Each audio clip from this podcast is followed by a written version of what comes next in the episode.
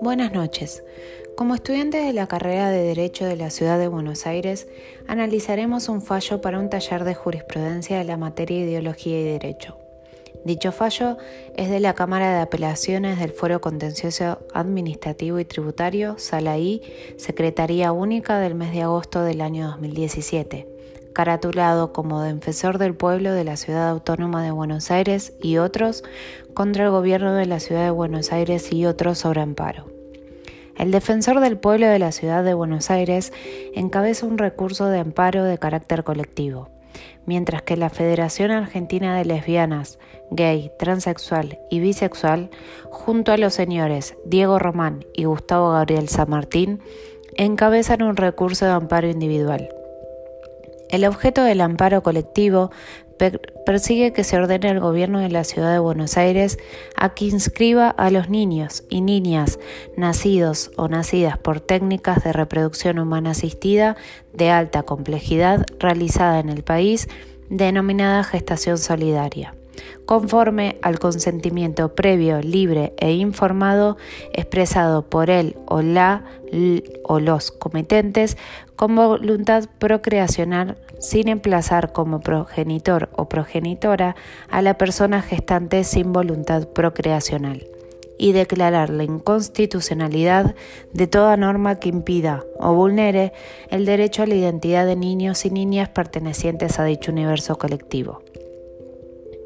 Por su parte, el amparo individual, cuyos coactores son Diego y Gustavo, consiste en que el registro del estado civil y capacidad de las personas de la capital federal proceda a la inscripción del nacimiento de dos niñas D y T, quienes fueron concebidos mediante el método de gestación solidaria, reconociendo y garantizando la copaternidad registral igualitaria de Diego y Gabriel conforme lo prescribe la legislación vigente, los principios generales del derecho, el interés superior del niño y la protección integral de la familia, toda vez que D fueron concebidos únicamente por su voluntad procreacional y es esa la realidad familiar que debe reconocer el Estado. La señora jueza de primera instancia rechazó in totum e in limine litis la acción iniciada. Para así decidir, por un lado, sostuvo que el amparo colectivo pretende, en abstracto, hacer un control de legalidad de la normativa involucrada y o de la omisión del Estado Nacional de legislar casos como los aquí planteados. Agregó también que el objeto de la demanda involucra el derecho de identidad de niñas y niños nacidos por técnica de reproducción humana asistida y de sus progenitores. Al ser un derecho personalísimo, es insusceptible de representación. Junto a ello, declara la incompetencia del Fuero Contencioso Administrativo y Tributario local, por hallarse en juego la dilucidación de cuestiones esenciales de la relación filial, que exigen a los operadores jurídicos efectuar una valoración de los extremos probatorios arrimados y la interpretación de distintas normas de plexo jurídico. Frente a esa decisión, los actores dedujeron recurso de apelación, el que fuera concedido exclusivamente respecto del defensor del pueblo de la Ciudad Autónoma de Buenos Aires y la Federación Argentina de Lesbianas, Gay, Transexual y Bisexual. Podemos ver que la jueza sigue una corriente ius positivista. Dicha escuela tiene como objeto de estudio el derecho del positivismo en sí mismo se basa únicamente por aquellas normas que, se fueron, que fueron sancionadas por el legislador, dejando de lado cualquier tipo de interpretación moral. Se dejó de lado la situación particular que estaban viviendo los accionantes y se basó expresamente en lo que determina la norma. Esta teoría adopta las normas como objetivas y válidas. No le interesa si el resultado es justo o injusto, ya que las mismas fueron creadas para implantar orden y disciplina en la sociedad. Pero teniendo en cuenta el caso en particular, no logró ese propósito.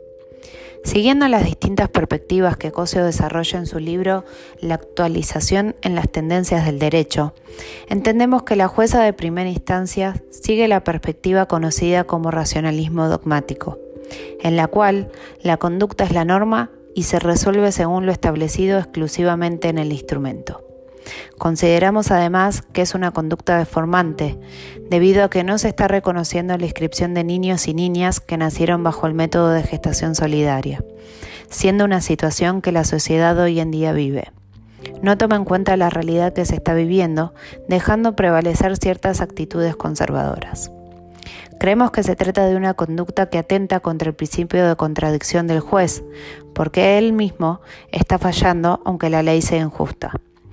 Balbín, en su voto, trata los agravios expresados por parte de la actora al momento de recurrir la sentencia del juez Acubo. La primera cuestión versa sobre la competencia del foro contencioso administrativo. Declara su procedencia basándose en que el legislador, al momento de sancionar la ley local, establece que los tribunales de dicha materia atenderán aquellas causas en donde la Administración sea uno de los sujetos del proceso, según el artículo 1 de la Constitución de la Ciudad de Buenos Aires. Los accionantes demandan al registro del estado civil y capacidad de las personas, siendo ésta un órgano dependiente de la Ciudad de Buenos Aires, el cual cumple con las funciones administrativas del gobierno. Según el segundo agravio, tiene que ver en dilucidar si el amparo resulta procedente o no. El juez de Cámara determina que no resulta procedente el rechazo in limine, que resolvió la jueza de primera instancia, debido a que la inadmisibilidad de la acción debe ser manifiesta. Esto quiere decir que debe surgir claramente del contexto, lo cual no resulta procedente en esta circunstancia. Mediante el amparo individual, que también se presenta en el escrito inicial, los actores pretendían únicamente la correcta inscripción de sus hijos, considerando que la falta de regulación o de vacío normativo acerca de la técnica de, reproducción conocida como gestación solidaria les genera cierta incertidumbre e inseguridad jurídica. Sin olvidarnos que los derechos a la identidad, a la familia, a la seguridad jurídica deben ser reconocidos. Los derechos no pueden ser negados ni limitados por la omisión o insuficiencia de su reglamentación. Por lo tanto, el amparo resulta correctamente presentado. Otro de los temas que se debate es acerca del amparo colectivo. El mismo juez concluye que este resulta procedente, ya que se trata de una cuestión que no solo involucra a los hijos de los accionantes que tablaron la demanda, sino que también recae sobre todas las personas que nazcan mediante el método de gestación solidaria. Tanto el derecho a la dignidad humana como la no discriminación se tratan de derechos constitucionales y personalísimos considerando el recurso totalmente procedente, ya que su naturaleza no radica en el tipo de derecho, sino en el carácter colectivo y en los motivos de afectación. Se debatió también si tanto el Defensor del Pueblo como la Federación Argentina de Lesbianas, Gay, Transexual y Bisexual se encontraban legitimadas para iniciar la acción de amparo colectiva, surgiendo un sí como respuesta debido a que ambas se encargan de la defensa, protección y promoción de los derechos humanos y demás derechos y garantías, tanto colectivos como individuales. Por último, se resuelve acerca de la medida cautelar. Para que resulte aplicable es necesario que se den los tres requisitos, que son la verosimilitud en el derecho, el peligro en la demora y la no afectación del interés público podemos indicar que se cumple con el primero de los requisitos debido a la existencia de derechos vulnerados tales como el derecho a la identidad, a la igualdad, a la familia y a la luz del principio constitucional emanado del artículo 19 de nuestra Carta Magna, el cual establece que todo lo que no está prohibido está permitido. El peligro en la demora también se cumple debido a que el derecho a la identidad mediante la inscripción en el registro y el otorgamiento del documento nacional de identidad que se le está negando a estos menores no solo les estaría impidiendo de acreditar quién es uno, sino el derecho de acceso a las prestaciones médicas, a la educación y a los beneficios de seguridad social. En el caso del debatido, el hecho de no inscribirse evidencia una situación de desigualdad injustificada y arbitraria, arbitraria que afecta el interés público. En cuanto al voto de la doctora Jafrik de Núñez, sostiene el mismo lineamiento que el doctor Balbín, al igual que, eh, que la doctora Mariana Díaz. Dicho esto, creemos que donde hay una necesidad nace un derecho. En este fallo de Cámara sobre gestación solidaria encontramos por parte del doctor Balvin un acercamiento al atego de Carlos Cosio. No es casual que uno de los valores fundamentales en la coexistencia como sociedad sea la solidaridad junto con la cooperación. El derecho al ser conducta en interferencia intersubjetiva está pensado como una novedad para el sujeto de carne y hueso, para el sujeto pensante y actuante. En el fallo, de primera instancia, la decisión de la jueza no se acerca a una mejor posibilidad de justicia en el sentido lógico coexistencial. Seguramente porque no esté a favor de los nuevos conceptos de familia debido a ideologías añejas impregnadas por la religión. Si retomamos la frase inicial, los derechos humanos son necesidades humanas socialmente objetivadas y para este fallo, el voto del doctor Barbín al hablar sobre la protección integral de los derechos de los niños y niñas y adolescentes hace una valoración por encima de cualquier norma, teniendo en cuenta algunos de los preceptos de Carlos Cosio como que no es la norma el objeto de interpretación, sino la conducta a través de la norma. El doctor Balbín toma una postura donde su conducta es poder brindarle a los actores, Román y San Martín, una respuesta al vacío legal que encontramos al momento de inscribir a sus hijos, D y T, quienes nacieron por técnicas de reproducción humana asistida de alta complejidad realizada en el país, en el registro del Estado civil y, y capacidad de las personas de la capital federal. La respuesta brindada por el magistrado abre un panorama prometedor porque permite que quienes se encuentren en iguales situaciones obtengan una respuesta concreta. Balvin entiende que las necesidades se dan en el marco existencial y su función como juez es dar una solución a un problema que sucede en la vida real, en la vida humana. Tienen claro que el derecho no es solo una sanción, sino una prestación.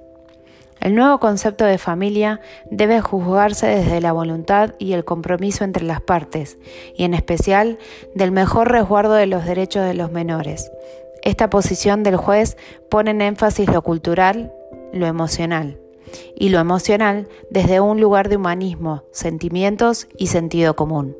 Lo cultural haciendo referencia a la evolución de las sociedades en cuanto al pensamiento y la ideología.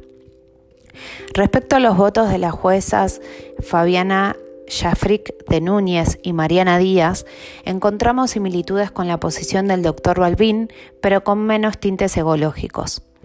Como corolario final, a diferencia del paradigma kelseniano, donde el derecho es un orden coactivo y sancionatorio, este fallo de Cámara elabora su sentencia apelando a necesidades, derechos humanos, derecho a la igualdad y a la no discriminación.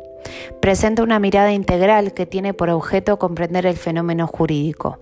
Los jueces actualizan estos momentos a los que uno une su directa valoración de la conducta en interferencia intersubjetiva que se le brinda como dato empírico del caso.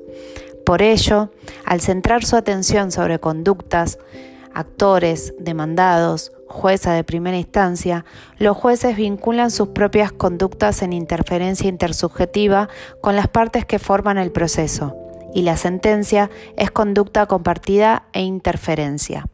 Demuestran estar comprometidos con la realidad, capacitados para el análisis de la causa. La sentencia no es solo mera reconstrucción de un hecho pasado, es historia que se vive, es dar más al que menos tiene para igualar el punto de partida existencial. Los jueces de Cámara siguen una corriente ecológica en la cual podemos interpretar a la justicia como entendimiento societario a través de los valores y sobre todo teniendo en cuenta las circunstancias que pasan en el caso concreto tomando conductas adecuantes y permitiendo amoldar aquellas normas al caso particular sin sacrificarla. Los responsables del presente análisis son Mercada Juan Manuel, Morán Joana, Oliva Milagros, Ortiz Lucía y Paz Ariel. Muchas gracias.